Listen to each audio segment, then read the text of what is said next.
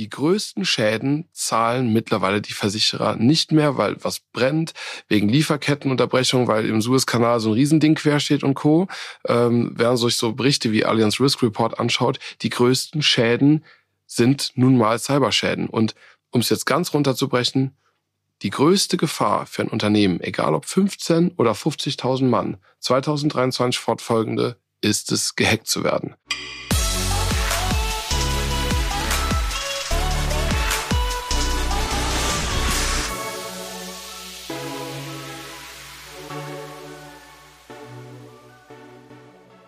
Willkommen zum zweiten Inside Talk. Wir sind das neue Format von Digitale VorreiterInnen von Vodafone Business. Jeden Monat ein Deep Talk zu relevanten Digitalisierungsthemen. Immer am letzten Freitag des Monats. Und dieses Mal wird es richtig True Crime. Wir sprechen mit Manuel Hable und Immanuel Bär über die Realität hinter Cybercrime. Cybercrime richtet inzwischen unfassbaren Schaden an und ist hoch organisiert. Manuel kümmert sich mit seiner Firma um Prävention und übernimmt im Krisenfall, steht dann Unternehmen zur Seite und ist sozusagen wie der Wolf von Pulp Fiction. Er löst Probleme und das macht er schon, seitdem er als Fallschirmjäger-Offizier für Deutschland in Krisengebieten unter anderem Geiseln befreit hat. Und Immanuel Bär testet unter anderem mit seinem Team die Sicherheit von Unternehmen. Er versucht sich in die Büros seiner Kunden einzuschleusen testweise zum Beispiel Daten zu exfiltrieren oder zu prüfen, ob Mitarbeiter von ihm erschaffen würden, Lebensmittel zu kontaminieren. Eine Lebensmittelfarbe wäre in diesem Fall der Beweis, dass ein Produkt noch nicht sicher genug ist. Beide erzählen Unfassbares aus ihrem Alltag und geben uns in dieser Folge sehr klare Tipps und To-Dos, um die Sicherheit in unseren Unternehmen zu erhöhen. Und wir lernen auch etwas zu den Kosten. Sowohl die Kosten für die Security-Beratung als auch die Kosten, falls man einmal Opfer von Attacken geworden ist. Aber jetzt schnell zu unseren spannenden Gästen und dir viel Spaß. Ach ich heiße übrigens Christoph Bosek. Wow, was für ein Line-up. Ich sitze hier jetzt mit Manuel Hable und Immanuel Bär und mir. Und äh, ich habe schon im Vorgespräch so ein bisschen gemerkt, da sind eine ganze Menge sehr, sehr spannende und teilweise auch sehr, sehr krasse Themen. Erstmal herzlich willkommen. Schön, dass ihr beide da seid. Hi, danke, dass ich hier sein darf. Moin. Moin. Oh, sehr gut. äh, bist du Norddeutscher, Immanuel? Ich habe hab gelernt, ähm, ich habe ein, zwei Kollegen hier aus der Region, ich habe gelernt, äh, wer Moin Moin sagt, der schnackt. ja, das, ich glaube, das kommt dann, je, je weiter man auch irgendwie nochmal nach Schleswig-Holstein kommt. Ich glaube, in Flensburg ähm, äh, sagt man tatsächlich irgendwie nur Moin und in Hamburg Moin Moin. Ja, ja, genau. Ja, sehr gut, sehr gut, sehr gut. Äh, wo kommt ihr heute her? Manuel, wo warst du heute? Äh, ich komme mehr oder weniger von zu Hause aus Köln-Bonn. Aus Köln-Bonn? Ja. Ich komme äh, vom German Corner oder Deutschen Eck, mhm. Koblenz, ähm, mein Hometown.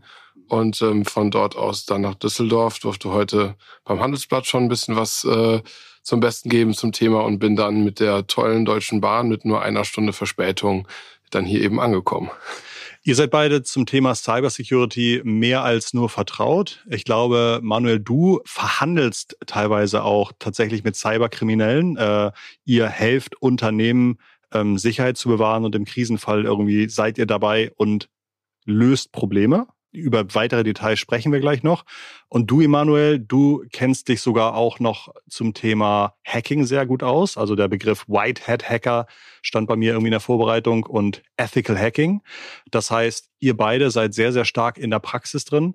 Und ich glaube, wer als, als Zuhörer oder Zuhörerin jetzt zu Hause sitzt, der würde gern verstehen, was sind so die ganz wichtigen Themen, über die wir jetzt in unserer Folge sprechen könnten, die man irgendwie auch mitnehmen sollte, damit man einigermaßen vorbereitet ist, falls mal was schief geht. Was fällt euch da ein? Also ich würde euch auf jeden Fall heute gerne mit in die Angreiferperspektive nehmen. Ich würde ähm, gerne mit euch, ich habe das vorgestern ähm, bei einem Vortrag schon gesagt, meiner Meinung nach reden wir heute über eine der beiden größten Herausforderungen, die wir in unserer Gesellschaft haben.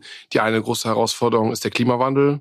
Ich glaube, das ist nicht äh, zu diskutieren. Und die andere große Herausforderung ist Digitalisierung. Und ich würde gerne auch heute euch ein bisschen mitnehmen, ähm, warum ist Cybercrime eine der größten Herausforderungen unserer Digitalisierung und warum ist Cybercrime eines der krassesten und erfolgreichsten Geschäftsmodelle der Welt. Mhm. Da möchte ich unbedingt eintauchen. Manuel, was sind sein, deine Themen, über die man eigentlich Bescheid wissen muss, wo du im täglichen Job merkst, das ist super wichtig? Da kann ich einfach nur beim Emanuel mich dranhängen. Ähm, die Hauptmessage ist, digitale Sicherheit ist kein reines IT-Thema. Wer also glaubt als Unternehmer, ähm, das Thema nur über die IT oder IT-Security lösen zu können, der wird definitiv in eine Sackgasse reinlaufen, weil im Krisenfall ist es ein, eine Unternehmenskrise und keine IT-Krise, die dies zu bewältigen gilt. Und deswegen, ich bin kein ITler, ich bin kein Forensiker, ich bin kein Informatiker, äh, ich bin Krisenmanager und ja, wenn der Immanuel und ich irgendwo bei einem Kunden aufschlagen, wenn es dort brennt, äh, sehen wir eben, dass die meisten nicht auf dem Schirm haben, dass es sowohl einen digitalen Ansatz gibt, den es zu bearbeiten gibt, aber auch das klassische Krisenmanagement einen ganz wichtigen Stellenwert hat. Und da ist die Lücke meistens sehr groß und verursacht sehr, sehr große Schäden bei den Unternehmen. Ich glaube, was auch heute noch durchkommen wird, ist, dass ähm, Themen, die wir heute besprechen, die für Unternehmen wichtig sind, genauso auch im privaten Umfeld Relevanz haben, aber auch in Staat und Verwaltung Relevanz haben. Ähm, also ich würde ganz gerne versuchen, auch noch so Top 5, Top 6 vielleicht für euch zu Hause mit rauszuarbeiten, die ihr sowohl als Employee wie auch als Private Person nutzen könnt. Das ist ein gutes Stichwort. Ich habe nämlich hier eine kleine Liste der Top-Passwörter der letzten Jahre. Und wir, oh haben ja 2000, wir haben ja 2023 und äh, irgendwie zu vielen Themen kann mir jetzt irgendwie ChatGPT sagen, wie es richtig geht. Aber mhm. bei Passwörtern, glaube ich, äh, hat man das Gefühl, ist die Zeit stehen geblieben. Ähm, das beliebteste Passwort weltweit aus dem letzten Jahr lautet tatsächlich Password. Und das beliebteste aus dem Vorjahr lautete 1, 2, 3, 4, 5, 6. Ist das für euch eher gut, weil ihr wisst, ihr habt noch auf viele Jahre viele Möglichkeiten, ähm, Geld zu verdienen? Oder sagt ihr, wir würden lieber andere Themen backern? Also wenn ich da kurz zu Stellung nehmen darf mit dem Geld verdienen. Ähm, ich meine, vielleicht kommt das, äh, sprechen wir später nochmal drüber, aber die Zeiten, dass, ähm, ich glaube, da spreche ich auch für Manuel mit, dass wir uns freuen, wenn mal wieder ähm, Themen wie Cyberangriffe es bis in die Nachrichten geschafft haben, die sind lange, lange vorbei. Und mittlerweile winke ich halt wirklich auch ab, wenn wir so Stammtischgespräche auch im Freundeskreis haben, wo es dann heißt, ja, Bär, ist doch cool, ist mal wieder ein krasser Hack passiert, ne, habt ihr viel zu tun. Ey, sorry. Also spätestens, vielleicht können sich ein paar draußen noch dran erinnern, an WannaCry. Das war das erste Ding, was wirklich bis in die Tagesthemen geschafft hat, dass auch meine Mama als Altsprachenwissenschaftlerin mich abends angerufen hat, oh, ich glaube so und dein Businessmodell funktioniert. Ja, also das werde ich nicht vergessen. Äh, viele erinnern sich vielleicht noch, das war so das Thema, wo auch bei der Deutschen Bahn die Anzeigetafeln zum Teil gestreikt haben und so weiter. Seit spätestens diesem Vorfall ähm, ist es so viel geworden mit äh, Cyberangriffen und Co., dass Spezialisten unserer Sorte, egal ob im Krisenmanagement oder im proaktiven Hacking, um Schwachstellen zu finden, wir werden eh bis ans Ende unseres Lebens zu tun haben. Und es ist meiner Meinung nach schon so viel geworden, dass ich mir eher Gedanken mache, wenn wieder neue Wellen kommen. Ähm, wer soll das alles abarbeiten? Und wir haben nicht genug Leute dafür. Sorry, jetzt ganz aktueller Case. Vor etwas mehr als zehn Tagen ähm, ist der meiner Meinung nach schlimmste Cybervorfall aller Zeiten passiert mit über 100 Kommunen, die in NRW momentan offline sind oder keine bürgernahen Dienstleistungen mehr erbringen können. Mit bürgernahen Dienstleistungen meine ich, ähm, es können keine Kfz mehr angemeldet werden, es können keine Sozialhilfe mehr ausgezahlt werden und, und, und. Und es gibt Bilder, wo du ein Rathaus siehst, wo wirklich ein physisches Absperrband um ein Rathaus herum gespannt wurde und geschlossen wegen Cyberangriff. Und spätestens dann, glaube ich, ähm, ist es tief in unserer Gesellschaft angekommen und auch bei Menschen wie zum Beispiel meiner Schwiegeroma und Co., die vielleicht davor wirklich nur bei CSI Koblenz oder CSI Miami davon gesehen haben. Und das sind so Sachen, warum ich, jetzt habe ich den Boden, Bogen sehr weit gespannt, aber warum ich mich mittlerweile überhaupt nicht mehr freue, wenn es Angriffe gibt und äh, dieses Thema, oh, toll, wir können Geld verdienen. Also wer so denkt, der ist schon eher Black Hat Hacker als White Hat Hacker. Wenn man mal so ein bisschen zurückkommt, guckt, was ihr so die letzten 10, 15, 20 Jahre gemacht habt, damit man versteht, ähm, was so eure Erfahrungen sind, was eure Eindrücke sind äh, im Leben. Manuel, ich glaube, du hattest eine Zeit als Soldat auf Zeit oder Berufssoldat? Nee, ich war noch Soldat auf Zeit, mhm. habe dann aber den Berufssoldat abgelehnt und habe mhm. die Bundeswehr dann nach zwölf Jahren als Fallschirmjäger-Offizier verlassen. Und du hattest schon während deiner Zeit äh, als aktiver Soldat spannende Einsätze. Ihr habt nämlich teilweise da schon äh, für physische Sicherheit gesorgt, indem ihr äh, Leuten, Leute oder Geiselnahmen, äh, Piraterie und, und ähnliche Themen bearbeitet habt, ne? Ja, also während der, während der Bundeswehrzeit äh, habe auch ich äh, Deutschland am Hindukusch verteidigt, wie es so schön heißt. Ähm, ich durfte auch mal äh, äh, in den Kongo äh, dort Wahlen absichern. Ähm, ich möchte die Zeit bei der Bundeswehr nicht missen. Das war eine, eine sehr prägende Zeit. Ich habe sehr viel, sehr früh Verantwortung übernehmen dürfen. Ähm, für ja, mein, mein Personal ähm, war da immer in sehr herausgehobenen Positionen. Aber ähm, ja, wie es leider so war, mein Dienstherr hat es geschafft, ähm, aus einem 110 Prozent motivierten Offizier einen völlig demotivierten Offizier zu machen, der dann diesen Arbeitgeber leider äh, verlassen musste oder freiwillig verlassen hat, so muss man sagen. Ähm, aber es, es war alles gut und richtig. Ich, ich bereue da überhaupt gar nichts. Ähm, dadurch haben sich neue Tore geöffnet. Und ja, wenn mir damals einer gesagt hätte, dass ich hier mit irgendwelchen russischen Hackern Lösegeld verhandle äh, oder es mit, sind mit nicht nur die Russen, das muss ich direkt mal als Opposition sagen. Entschuldigung, ein Klischee weg. ja ähm, mit, mit internationalen Hackern äh, über Chats äh, äh, Lösegelder verhandle und äh, so wirklich Unternehmen vorm äh, Ruin retten kann, hätte ich gesagt, hier, ihr, ihr spinnt alle. Ich bin hier äh, ein, höchstens ein Bediener on-off, äh, Word, äh, PowerPoint und das war's auch schon. Aber mit, mit Cyber und Informatik und, und Hackern, da war ich ganz maximal weit, weit weg von.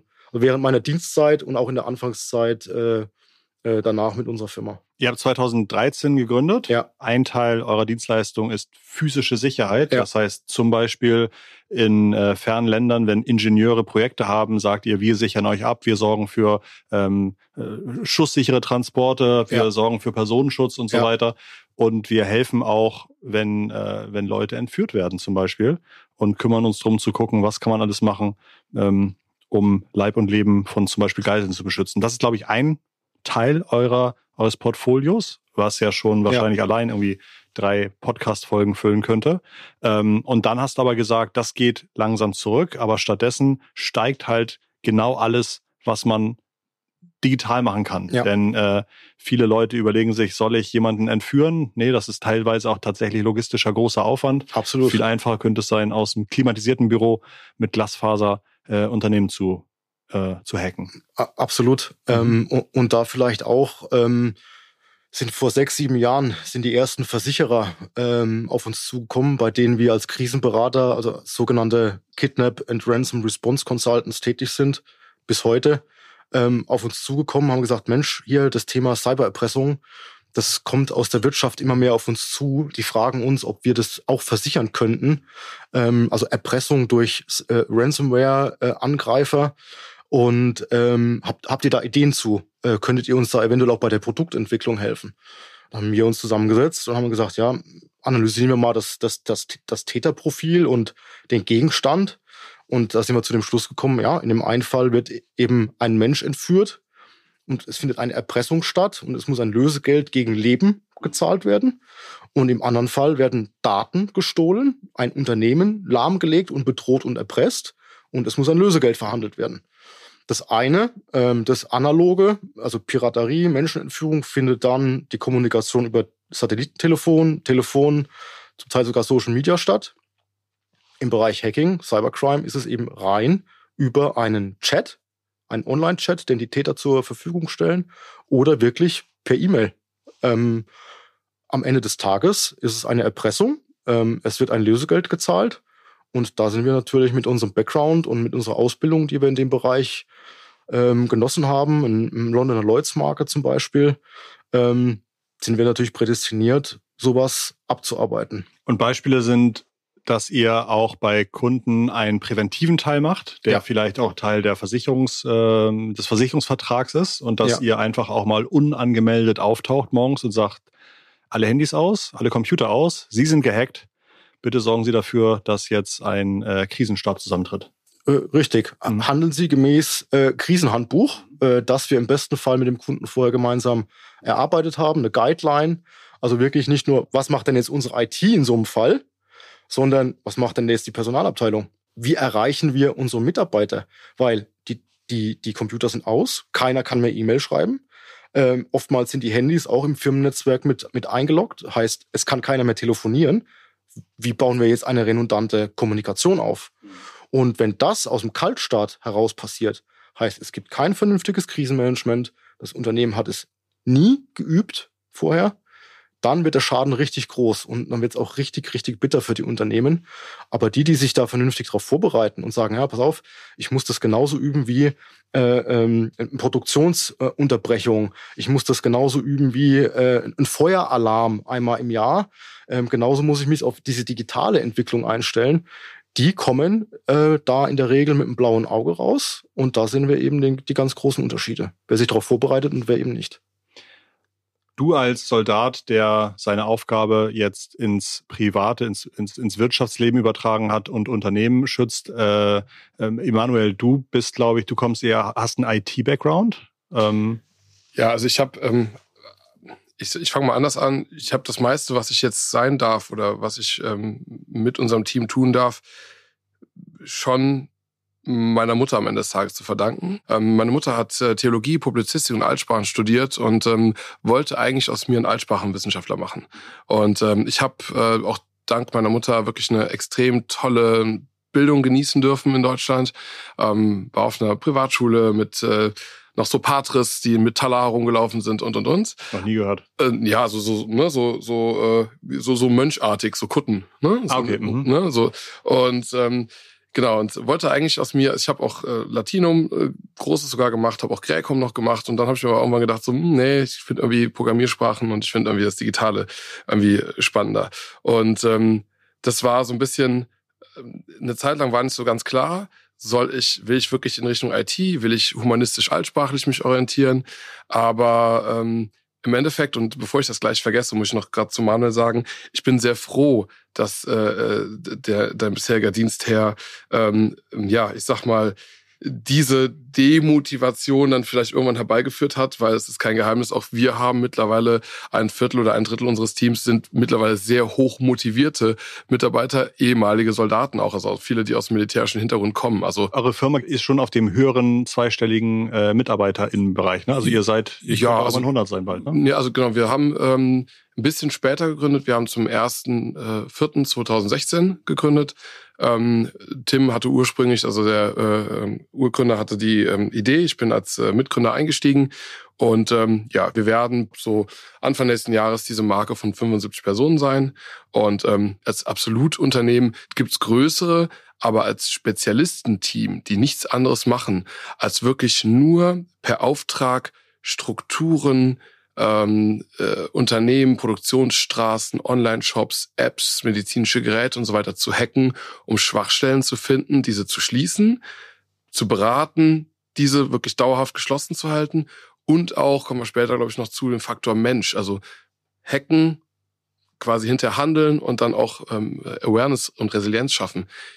Wir machen nichts anderes, dafür ist es schon nicht mehr so klein und sogar auch, ich sag mal, im Deutschland, Österreich, Schweiz Raum eher ein größeres Team, kann man sagen. Du hast mir auch beim Reinkommen gesagt, euer Firmenslogan ist sozusagen digitaler Lebensretter, habe ich das richtig gemerkt? Genau, genau, digitale Lebensretter. Mhm. Ähm, ich musste auch eben nochmal schmunzeln. Ähm, man muss dazu wissen, wenn ich es etwas persönlicher nochmal sage, ich selber, ähm, mein Vater ist Nigerianer, meine Mutter war Deutsche. Und ich bin selber in Lagos in Nigeria geboren. Und ich habe als Kind miterlebt, wie Menschen gekidnappt wurden. Ich habe äh, kriegsähnliche Zustände in den Vorstädten erlebt und Co. Und ähm, mich hat das so geprägt, ich bin so Anfang der vierten Klasse nach Deutschland gekommen. Und ähm, mich hat das so geprägt, dass ich eher durch diese Vergangenheit stark pazifistisch und natürlich auch durch, äh, ich sag mal, das eher den theologischen Hintergrund und Co. meiner Mutter eher pazifistisch äh, unterwegs war. Aber letztendlich, und das ist vielleicht auch mal, um so ein Klischee äh, oder eins von vielen Hacker-Klischees zu entzaubern, ist natürlich jetzt doof, da ich heute hier mit einem schwarzen Hoodie sitze. Ne? aber ähm, also das Klischee erfülle ich halt heute. Aber ähm, es ist, bei mir war es im Endeffekt ähm, wie bei vielen nicht, dass man morgens aufsteht und ein Schweif wie bei Mr. Robot äh, ist über einem und man will von heute auf morgen Hacker werden. Es war eher eine sehr einfache oder emotionale Entscheidung, warum ich in diese Richtung oder Ethical Hacking gegangen bin.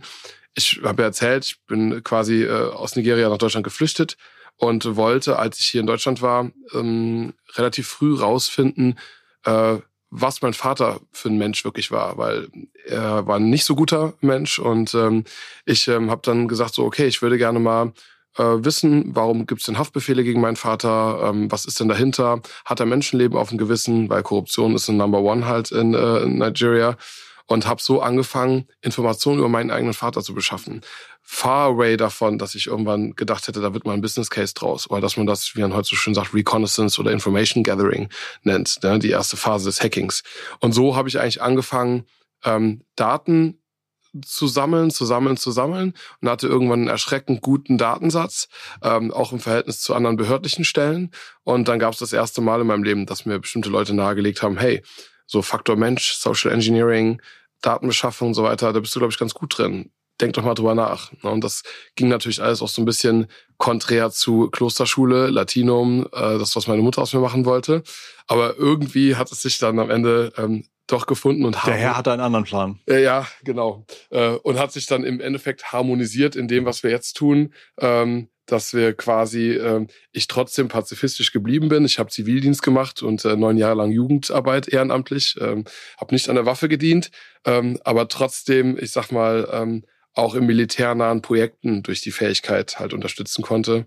Und ähm, diese DNA hat sich auch in unser Team durchgezogen. Also wir sind damals als Team angetreten, zum einen, um Menschenleben auch zu retten. Das passiert nicht selten, wenn man bestimmte Strukturen absichert, gerade kritische Infrastrukturen. Wir sind ja auch reingegangen von ins Gespräch und da sind wir irgendwie an drei Produkten vorbei und du sagst, ah ja, äh, für die haben wir schon das gemacht, für die haben wir schon das gemacht, ja. Äh, für die haben wir schon das gemacht und ihr seid, ähm, man kann euch also wahrscheinlich irgendwie äh, viele, die jetzt zuhören, werden wahrscheinlich irgendwie Konsumenten von irgendwelchen Themen sein, wo man schon sagen kann, äh, thank you guys for your service, wo ihr sozusagen regelmäßig darauf achtet, dass die IT-Struktur von teilweise, wie hat es das so schön ausgedrückt, von äh, nicht lebenswichtiger, sondern kritischer, kritischer, kritischer Infrastruktur resilienter wird. Dann lass es uns, also ich, ich kann ja versuchen, so konkret wie möglich zu werden, hm, ohne NDAs oder Geheimhaltungsvereinbarungen zu, äh, zu brechen. Es könnte ja sein, dass der Hersteller, dessen Mineralwasser jetzt gerade hier auf dem Tisch steht, uns möglicherweise mal beauftragt hat, dass wir eben einen hyperrealistischen Cyberangriff auf ihn durchführen. Was ist mit hyperrealistisch gemeint? Damit ist gemeint, dass wir uns die Technik von innen und außen anschauen. Wo können wir in die Infrastrukturen und Co. einsteigen? Dass wir aber auch zum Beispiel schauen, nicht nur wie reagieren die Menschen auf Phishing oder Fake-Anrufe und Co., sondern auch wie reagiert die Dame am Empfang, wenn wir an ihr vorbeilaufen, um dann quasi, nachdem wir Faktor Mensch manipuliert haben, physisch einzudringen, aber auch prozessuale Geschichten. Und was heißt das ganz konkret? Es könnte ja sein, dass dieser sehr bekannte deutsche Mineralwasserhersteller dann gesagt hat, okay, ähm, wir machen das jetzt mit euch und wir haben dann zwei Menschen eingeschleust. Bei, also wir haben zwei Praktikanten eingeschleust. Der eine war ähm, als Pseudopraktikant ähm, in der juristischen Abteilung und hat versucht, von innen nach außen Daten abfließen zu lassen. Sogenannte, das Thema nennt man Data Loss Prevention. Ähm, der zweite, das war schon sehr spektakulär, hat versucht, mit einer Pipette und einem Testgifttropfen an die Abfüllanlage zu kommen. Ob er es schafft, eine Charge von roundabout 1,5 Millionen Flaschen, so viel bedeutet das, wenn man einen Tropfen an die richtige Stelle bringt, quasi vergiften zu können. Und das sind so Themen, was vielleicht vielen da draußen gar nicht so klar ist. Man verbindet oftmals Cybercrime mit dem Passwort, mit der Firewall, mit Antivirus, mit dem Hacker, äh, der irgendwie adipös und äh, introvertiert mit Asperger-Syndrom im Keller sitzt und äh, Hautprobleme hat. Jetzt habe ich mal so ein paar Dinger nochmal abgerissen. Ähm, de facto sieht das aber heutzutage ein bisschen anders aus. De facto ist der Übergang fließend. Deshalb macht es auch Spaß, mit äh, Spezialisten wie Manuel zusammenzuarbeiten, wo gerade beim Thema physische äh, Sicherheit das Hand in Hand geht. Und ähm, ja, Cyber ist halt nicht mehr nur Technik und Passwort. Cyber ist in unserer Gesellschaft angekommen und hat eine sehr breite Spannweite von Physik bis hin zu Mensch und Technik. Ich glaube, da sprichst du auch wieder was an. Ich glaube, ein, ein ganz wesentlicher Knackpunkt in der gesamten Gesellschaft ist auch ähm, ein, ein Irrglaube, der da immer noch draußen herrscht, ähm, der da ist, ich bin so klein als Unternehmer, mhm. Hacker haben an mir kein Interesse. Boah. Ich habe keine 1,5. Ich habe keine 1,5 Millionen äh, Flaschen Abfüllanlage hier pro Stunde. Ich bin kein Konzern. Ich bin hier eine Fünf-Mann äh, Zahnarztpraxis oder ich bin der Steuerberater oder ich bin der ich bin der Bäckermeister mit mit mit mit fünf oder acht Filialen. Wer will mich denn hacken? Ähm, das ist ein ganz großer Irrglaube und ähm, das macht es für die Angreifer so, ja, man muss sagen, so pervers mhm. einfach, mhm. weil die ähm, die Anzahl schierer potenzieller Opferunternehmen ist unendlich. Mhm. Das ist der DAX-Konzern, das ist aber der Mittelständler Und gerade bei denen äh, lohnt es sich wirklich. Mhm. Aber bis hin zum, ja, wenn ich euch angucke, ihr seid genauso auf der Liste wie jeder andere Unternehmer auch, mhm. egal wie groß oder wie, wie klein. Es gibt Gruppen da draußen, die haben sich auf den großen Mittelstand spezialisiert, die haben sich auf Maschinenbauer spezialisiert. Es gibt aber auch viele kleinere, die haben sich wirklich auf, äh, auf Zahnarztpraxen oder Rechtsanwaltskanzleien spezialisiert. Ähm, mit, ihrem, mit ihrem Aufbau, mit ihrer Struktur, mit ihrer Erpressertaktik. Ähm, der Markt ist so groß in diesem Bereich, dass jeder Unternehmer, der ein, ein in der digitalen Welt teilnimmt, egal, egal wie viel oder wie wenig, aber heutzutage kann eigentlich keiner mehr sagen, ich bin kein Teil der digitalen Welt mit meinem Business.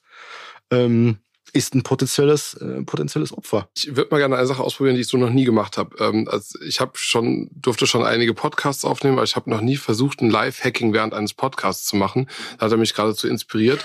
ähm, zum Thema, was äh, Manuel eben gesagt hat, einer der größten Fehler, wer soll mich denn schon hacken und was bei mir ist interessant. So dieses, ne, also ich komme aus dem Koblenz-Kölsche Raum, so hätten wir immer Juti Jange. Ähm, vielleicht kannst du ja mal den Hörern beschreiben, was du jetzt siehst. Ich würde mal sagen, wir fangen jetzt an bei 20 Uhr 16 und ähm, 10 Sekunden.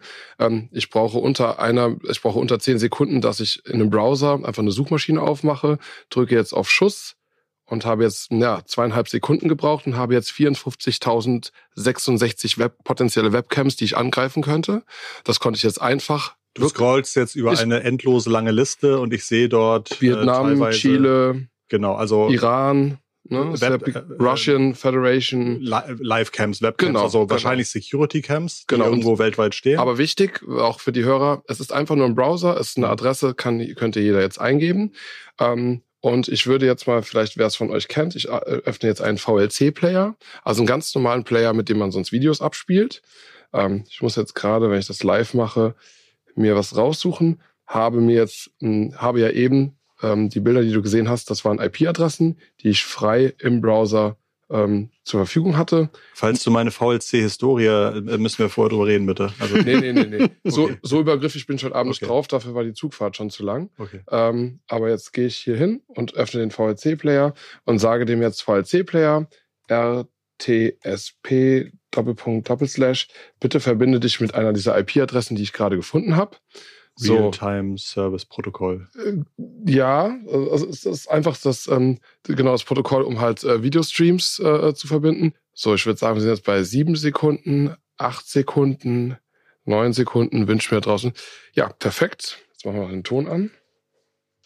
So. Jetzt, jetzt höre ich sozusagen das stumme Brummen äh, von es sieht aus einem Friseursalon. Also das, das ist ein heißt, Friseursalon irgendwo in Russland und wir haben halt auch, äh, ne, wer sich in, in, äh, in äh, Erdkunde ein bisschen aufgepasst hat, ich glaube, wir haben elf Zeitzonen in Russland. Es ist vier Uhr morgens. Genau. Und ähm, wir haben auch es ist dunkel, der, der, der, der Friseursalon ist leer. Man sieht aber, dass es anscheinend eine Infrarotkamera ist, also ist ganz gut ausgeleuchtet der Laden und wir sehen das Waschbecken. Genau, also ich kann sagen, ich war da gestern schon mal schauen, die sind so ein bisschen eher in dem Modus kurzer Frisuren, Extensions und so weiter. da sind die gut unterwegs. Mhm. Und ähm, die machen es immer abwechselnd. Also einer frisiert und die andere spielt Handygames. Mhm. Das heißt, das Dove ist sozusagen nicht nur, dass jemand sagt, äh, die, also eine Person, die irgendwie in Südfrankreich sitzt und sagt, ich möchte mich jetzt in genau dieser einen speziellen Filiale einhacken, sondern ihr habt einfach die Möglichkeit, dass man automatisiert das Netz durchkämmt und sagt, wir finden Hardware, die zu blöd war, äh, was anderes als den Standardzugang auszuliefern. Es, es gibt halt am Ende des Tages, ich vergleiche das immer gerne für die älteren Semester, vielleicht noch ähm, bei Matrix, gab es ja diese Kraken, die quasi durch die, durch ja. die, durch die Datenwelt gegangen mhm. sind. Ähm, es so wie Google quasi jede Sekunde, jede Milli- und Nano- und Femtosekunde durch die Welt streift und äh, Daten sammelt, gibt es auch andere Suchmaschinen, die das tun. Und ein Hacker muss es heutzutage nicht mehr auf einen speziell abgesehen haben. Wir hatten 2016 ähm, das erste Mal oder Ende 2015 das erste Mal ein Case von einem Bootsbauer, ich darf ihn nennen, Daniel Enk, bei uns in Dreiskaden. Ähm, der hat 15 Leute, zwei PCs und ein iPad und ähm, der hat eine Rechnung für einen Bootsmotor losgeschickt, die ist abgefangen worden und mit PDF Expert ist einfach die IBAN-Adresse verändert worden und dann weitergeschickt und er hatte einen Schaden von 11.000 Euro. Das ist damals mit dem Christoph Krause von der Handwerkskammer ähm, in Koblenz für Handwerkskammer äh, Deutschland äh, veröffentlicht worden, weil er gesagt hat, ich möchte, dass andere das auch wissen und das war Ende 2015. Da wird eine digitale PDF-Rechnung geschickt, dann steht genau. natürlich eine Bankverbindung Bankverbindung drauf genau. und als Hacker könnte ich mich dazwischen setzen und sag, anstatt seine IBAN wird da jetzt meine eingefügt. Genau. Und der Kunde, der ja die Hardware gekauft hat, denkt gar nicht drüber nach, sondern sagt, Rechnung ist, äh, ist bezahlt.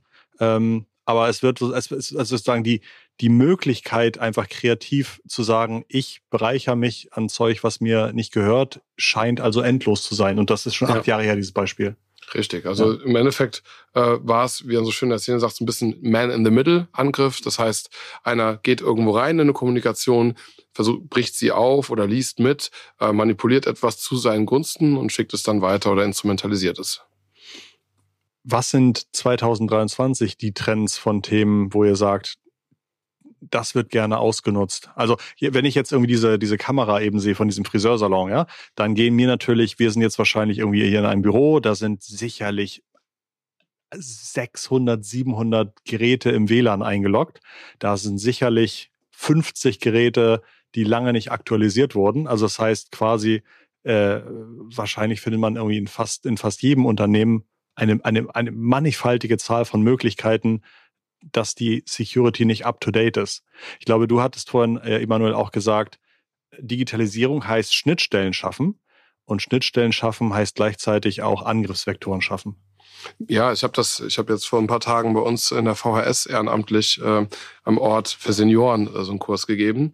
Ähm, und da habe ich einfach mal gefragt, wer von Ihnen hat einen Staubsaugerroboter? Und da waren auf einmal die Emotionen da. Äh, und dann hat äh, eine Frau äh, hat sich sogar zweimal gemeldet. Ich habe dann gelacht. Ich habe mich, ich habe auch zweimal die Hand gehoben, weil mir aufgefallen ist, dass ich auch noch einen zweiten Staubsaugerroboter als Backup bei mir rumstehen habe. Dann habe ich gesagt, super, dass Sie sich jetzt alle gemeldet haben. Wussten Sie eigentlich, dass ein Staubsaugerroboter in der Regel einen GPS-Sensor, einen Webserver, eine Kamera und eine Schnittstelle zu einer Web-App hat, zu einer Handy-App? Und da war das erste Mal die Mikromimik, dann gingen die Münder runter und dann hatte ich die Leute und konnte das greifbar machen. Also nur allein der Staubsaugerroboter heutzutage hat in der Regel drei Schnittstellen. Und das ist nur jetzt im privaten Leben dass man ein Gefühl hat, wie viele Schnittstellen haben wir heutzutage. Da ist noch nicht die Uhr, da ist noch nicht das nächste Auto, was man angeschafft hat, da ist noch nicht ähm, eine Alexa, Cortana, eine Siri und so weiter mit dabei. und das meine ich halt, oder war, deshalb habe ich auch am Anfang so ein bisschen äh, bold äh, ähm, quasi gesagt, yo, ähm, die Digitalisierung ist eine der größten Herausforderungen, aber innerhalb der Digitalisierung sind diese Achillesfersen, diese Schnittstellen, die wir haben im täglichen Leben, werden immer mehr. Und ähm, leider fehlt noch ein bisschen das passende Mindset dazu, ja. ähm, gerade bei der jungen Generation. Da wird wirklich App nach App nach App nach App nach App genutzt. Ähm, und ich würde mir wünschen, dass zumindest mal Jugendliche bei TikTok halt immer einen zweiten Faktor nutzen. Das wäre schon mal die halbe Miete. Zwei-Faktor-Authentifizierung ist nicht nur mit Passwort einzuloggen, sondern dann vielleicht auch über dieses temporäre eine Nummer, über so einen Authenticator oder sowas genau. oder eine SMS bekommen und die dann irgendwie eintippen. Genau, also, also äh, Zwei-Faktor oder Mehrfaktor ist halt eine von den, ich sag mal, können wir vielleicht am Ende nochmal zusammenfassen, so die Top-Tipps. Ähm, es geht ja bei dem Mehrfaktor-Authentifizieren immer um drei Bereiche. Es geht bei den Faktoren um etwas, was wir wissen, wie Passwörter, die wir uns merken, etwas, was wir sind, wie die Iris, der Finger, die Stimme und etwas, was wir bei uns haben, also ein Chip oder ein YubiKey und so weiter und so fort. Und über diese drei Themen, was wir wissen, was wir sind, was wir haben, das bezeichnet das Grundprinzip von Multifaktor-Authentifizierung. Und ich muss halt sagen, dass ähm, Zwei-Faktor- oder Mehrfaktoren-Authentifizierung eine der einfachsten Themen ist, um den Zaun für den Angreifer schon mal so hoch zu machen, dass es unattraktiver wird. Ne? Ihr habt es jetzt schon gehört, ich nehme den Komparativ, nicht den Superlativ. Ähm, und ich glaube, es reicht ja bei vielen Themen, jetzt trifft man ein bisschen ins Private ab, aber gerade im Privaten ähm, reicht es schon, so ein bisschen Pareto-Prinzip, wären die wichtigsten Themen starke Passwörter, ab und zu mal Backups machen, einen zweiten Faktor, ähm, wenn man diese Themen berücksichtigt, dann ist man schon mal ist die Hürde für Angreifer schon mal so hoch, dass sie in der Regel, weil sie wirtschaftlich orientiert sind, zum nächsten springen. Und vielleicht noch als Ergänzung zu dem eben, ähm, mit äh, was bei mir ist denn schon interessant und wer soll mich denn schon hacken? Warum wir hier sitzen? Warum ähm, ein Manuel oder ein Immanuel und die Teams Rest ihres Lebens zu tun haben werden? Warum ich heute zuerst beim Handelsblatt was zum Thema erzählt habe und dann auch gern hier nach Hamburg gekommen bin, ist doch am Ende des Tages leider ähm, die Niedertracht der Menschheit, dass man mit Cybercrime verdammt nochmal viel Geld verdienen kann. Und zwar nicht nur viel Geld. Es gibt nichts auf der Welt. Nichts auf der Welt, was momentan so stark skaliert wie Cybercrime. Und es gibt auch nichts, was so viel Geld erwirtschaftet wie Cyberkriminalität. 2018 habe ich mich mit dem anderen Gründer äh, an der WHU bei uns in Fallen dahingestellt, eine nicht so schlechte Uni, äh, und haben den Business Case Cybercrime das erste Mal etwas analytischer aufgegriffen. Und ähm, wir sind jetzt sind jetzt schon an einem Punkt, dass Cybercrime mehr Geld erwirtschaftet als der weltweite Drogenmarkt und wir werden in naher Zukunft, und das ähm, sei mal einfach ganz deutlich gesagt, wir werden in sehr naher Zukunft an den Punkt kommen, dass Cybercrime mehr Geld erwirtschaftet als der Drogenmarkt und Prostitution zusammen. Boom. Was fällt denn alles unter Cybercrime? Boah, da ist der Blumenstrauß echt groß. Was man vielleicht sagen kann, ist, also im Bereich ähm, Ransomware, also Schadsoftware, die zur Erpressung eines Unternehmens äh, verwendet wird, um dann ein Lösegeld für die Daten äh, zu erpressen, ähm, dass das wirklich einer der schnell wachsendsten Märkte ist und maximal lukrativ ist. Ähm, der Grund ist, dass es dafür äh, eine ganze Reihe von etablierten Hackergruppen weltweit gibt. Äh, Schwerpunkt ist das sicherlich zu sehen in, in, in Russland, ähm, der war auch in der Ukraine. Ähm, Nordkorea, Iran, China ist da mit dabei. Da fiel auch das Wort äh, Lockbit. Äh, genau, Lockbit ist die, die größte äh, Hackergruppe mhm. äh, der Welt, mhm. ähm, kommt aus Russland. Ähm, Man kann sich vorstellen, es gibt vielleicht einige hundert relevante Hackergruppen. Ja, die wechseln aber auch immer wieder. Also ähm, wir sehen da so, sag mal, äh, zwischen 100 und 150 Gruppen, die so etabliert sind. Davon zerschlagen sich viele, meistens wegen Geld. Ähm, auch, auch wieder poppen als neue Gruppe auf äh, in einer, mit, einer, mit einer neuen Variante ihrer eigenen Ransomware-Software, also mit einem neuen Update. Äh, das lässt sich relativ gut so ein bisschen nachverfolgen. Und dann der andere Markt, der da aber viel schneller und aus meiner Perspektive viel problematischer ist, sind die sogenannten Affiliates. Ähm, Affiliates sind, ich nenne es mal Franchise-Nehmer, die bei einem Lockbit äh, deren Service äh, einkaufen, also Ransom as a Service, Ransomware as a Service nennt sich das, in verschiedenen Ausprägungen, in Servicestufen.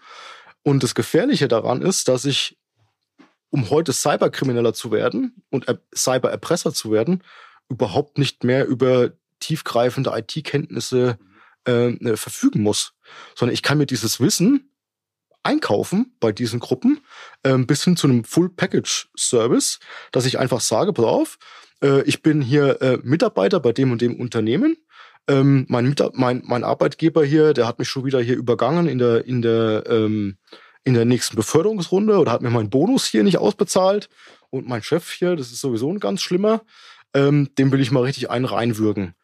Ich habe Zugang zum Unternehmen und wenn ihr mir ähm, entsprechend eine, ein, ein mhm. Stick schickt, dann nehme ich den mit ins Unternehmen rein Ach, und, und, ja, und, bring, und bringe es mit rein. Oder ähm, ihr schickt mir ins Unternehmen auf die und die Adresse. Also auf einmal wird nicht nur jemand zum Hacker, der schon irgendwie IT-Tendenzen hat, ja. sondern ich kann tatsächlich auch sagen, ich bin hier eh auf dem, auf dem Rausgehen, vielleicht kann ja. ich noch was mitnehmen, Eben. indem ich nochmal meinen bestehenden Zugang irgendwie nutze äh, und einfach, also es reicht ja teilweise auch einfach den Stick einfach reinzuschieben. Ja der Computer denkt, das ist eine Tastatur und äh, der Stick kann sozusagen den Computer reinsteuern. Ne? Also ich kann an der ja. Stelle nur, also in, neben unserem eigenen äh, Knowledge Base äh, Blog auf äh, prosec-networks.com kann ich nur ähm, Darknet Diaries empfehlen. Darknet Diaries ist auch für Menschen, die jetzt noch nichts mit Hacking zu tun hatten, eine mega gute äh, ähm, Serie von, äh, ähm, von einem Menschen, der sehr viel Zeit und Muße verwendet, immer wieder tolle Stories weltweit,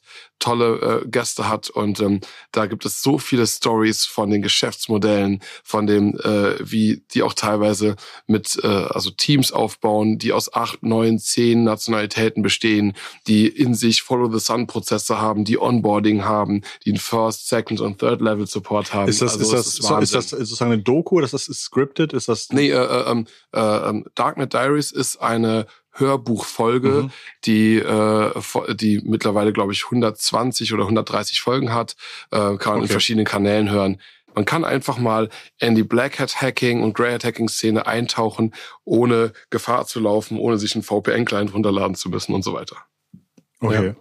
Aber vielleicht noch abschließend, also das Problem der, der Innentäter, das sehen nicht nur wir so, sondern insbesondere auch die Polizeibehörden, dass das ein, ein wachsendes Problem wird. Das wird nicht weniger, das wird mehr werden. Ähm, wir haben auch immer wieder Fälle, wo der Kunde sagt, ja, ich habe da eine Expansion in Osteuropa, ich habe da mit Mitbewerbern zu tun und äh, ich bin da auch schon bedroht worden. Und ja, früher hat man halt einen Schlägertrupp vorbeigeschickt oder hat eine Bombendrohung geschickt. Heute bucht man sich eine Hackergruppe und greift den Mitbewerber an, um den so aus dem, aus dem Markt zu drängen. Also dieses, dieses Tool oder dieses Mittel, Cyberkriminalität wird immer breiter. Am Ende reden wir über, über Menschen hinter der ja. Maschine. Ja. Was macht den Menschen zum Cyberkriminellen? Es ist nicht mehr das Know-how um Informatik oder Bits und Bytes. Es sind genau zwei Punkte. Kriminelle Energie und Geldgier.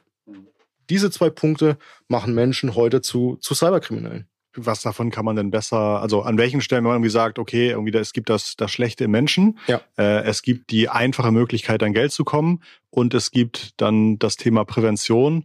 Wo ist denn aktuell der größte Hebel? Also äh, sollte man sagen, ähm, Online-Überweisungen bitte wieder verbieten, dann wird das alles nicht mehr so interessant oder sollte man sagen, wer irgendwie zweimal vom Internet Zugang vom Internet äh, ja. äh, sozusagen erwischt wird beim Portscanning, dem gehört zehn Jahre das Internet entzogen. Also was, was, was sind denn Möglichkeiten, da überhaupt einigermaßen skalierbar Herr zu werden? Weil es kann ja, es skaliert ja wahrscheinlich nicht, wenn so Experten wie ihr losrennt und versucht aufzuräumen, was andere irgendwie durcheinander bringen. Nee.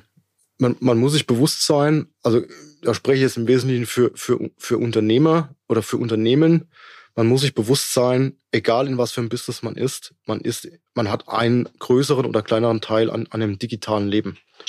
Und dieses digitale Leben und dieses digitalen Teil meines Geschäfts muss ich absichern.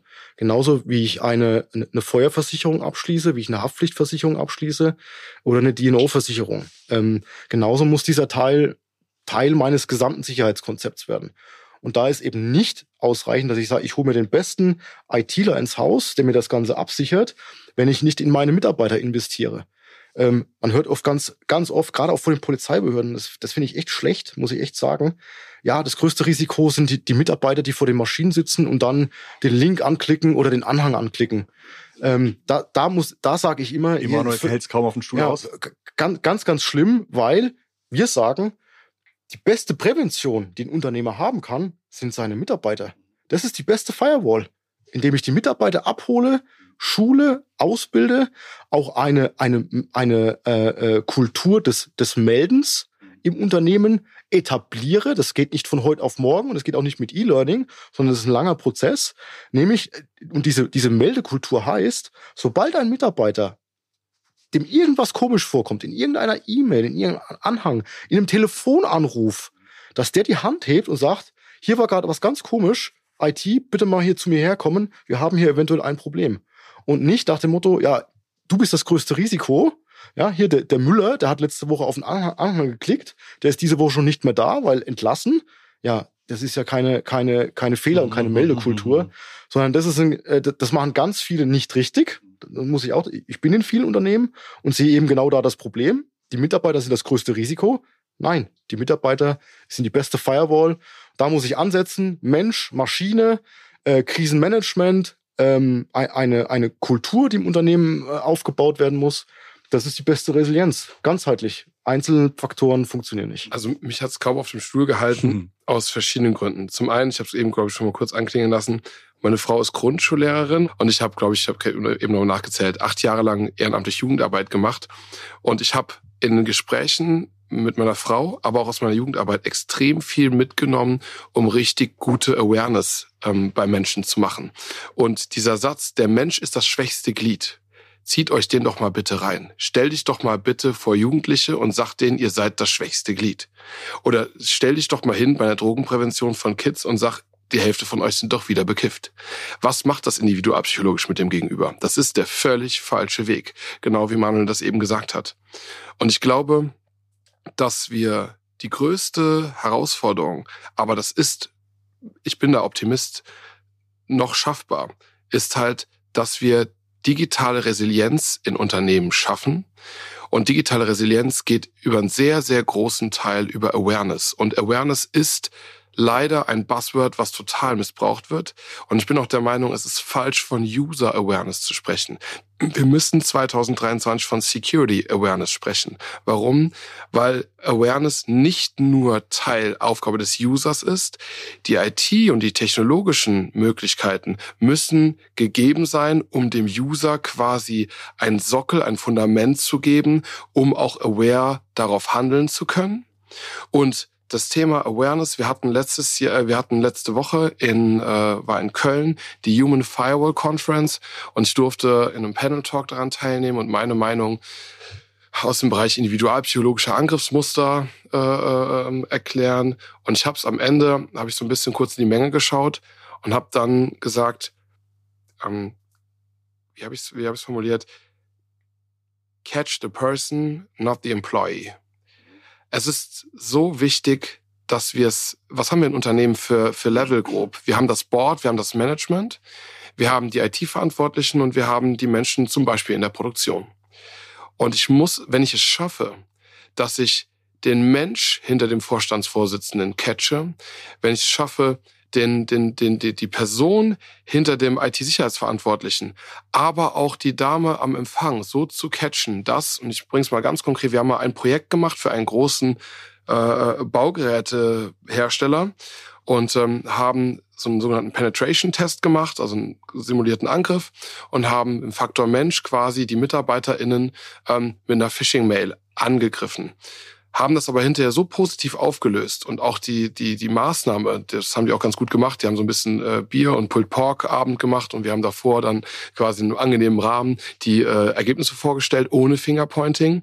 Und ich habe am nächsten Morgen erfahren, dass sowohl einer von den äh, äh, Menschen aus dem Lager wie auch eine Dame vom Empfang so geflasht waren von den Ergebnissen, dass sie auf dem Heimweg ihre Kids angerufen haben und gesagt haben, hey, du musst bei Instagram jetzt einen zweiten Faktor aktivieren. Wenn wir das schaffen, wenn wir den Menschen als Privatperson bekommen und, und Feuer und Flamme dafür machen, hey, cool, ich kann auch damit, ich kann das auch zu Hause nutzen. Ich kann damit meine Familie schützen, weil unsere Kinder wachsen digital auf.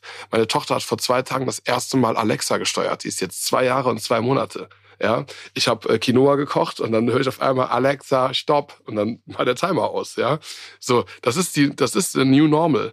Und ich glaube über dieses, über diesen Punkt Awareness und Menschen befähigen, sowohl als Privatperson wie auch als Angestellte. Ähm, das ist ein zentraler Schlüssel und damit können wir sehr, sehr viel hinbekommen. Ich fand das Stichwort individualpsychologisch interessant und ähm, Du hattest ja auch schon erwähnt, gerade dieses Thema, wie kann ich einen Menschen vielleicht dahingehend beeinflussen, Dinge zu tun, die ich von der Person möchte. Ähm, äh, liegen dir oder findest du sehr, sehr spannend? Hast du ein Beispiel, was so, was sind deine ersten, was sind deine ersten Tricks, wenn du zum Beispiel äh, von mir irgendwelche Informationen bräuchtest, um irgendeinen Auftrag zu erfüllen oder um irgendwo Zugang zu einem, zu einem Bereich eines Unternehmens zu erlangen. Also ich kann da an der Stelle nur das Grundbuch, also das, die Grundlehrschrift von John Navarro, Menschenlesen, empfehlen. Das ist ein, äh, ich glaube, ex-mexikanischer FBI-Mensch. Ähm, und der Grundpunkt, wenn ich einen Menschen ähm, manipulieren will, ist, dass ich versuche, ihn in einem Moment zu erwischen, ähm, der fehleranfällig ist. Sei es Angst, sei es Neugier, sei es Zeitdruck, sei es Wollust, sei es Verwunderung und, und, und. Das heißt, ich würde versuchen zu schauen, was bist du für ein Typus, wann stellt sich eine dieser Kern fünf Momente ein und wie führe ich sie beispielsweise herbei.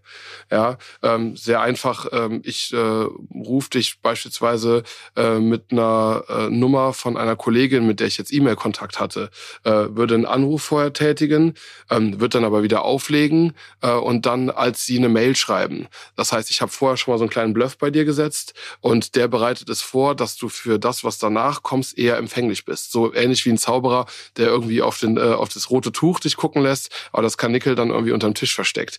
Und was auch noch wichtig ist, ähm, sind halt solche Circumstances oder die Umgebungsvariablen. Also dass wenn ich von, wenn ich etwas von dir wissen will, dass ich beispielsweise die Temperatur des Raumes, in dem wir uns äh, unterhalten werden, des, den Stuhl, auf dem du sitzt, die Farbwärme des Lichtes, dass ich einfach die Umgebungsvariablen schon so einstelle, dass sie das begünstigen, dass ich diese Informationen danach von dir bekomme. Also es ist jetzt, äh, das ist ein, da können wir einen eigenen Podcast drüber machen, über individualpsychologische Manipulation. Aber ähm, am Ende, um es greifbar für die Menschen draußen zu machen, es sind oftmals mehrstufige Angriffe, ähm, die ähm, beispielsweise eine Phishing-Mail mit einem Fake-Anruf, mit einer Fake-SMS verknüpfen.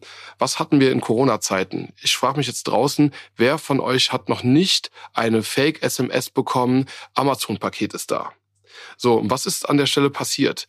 Man nutzt einfach in der Manipulation etwas, was einem einen möglichen Fakt suggeriert. Ah, Amazon, das könnte ja schon sein, dass ich da bestellt habe, weil ist ja gerade Corona.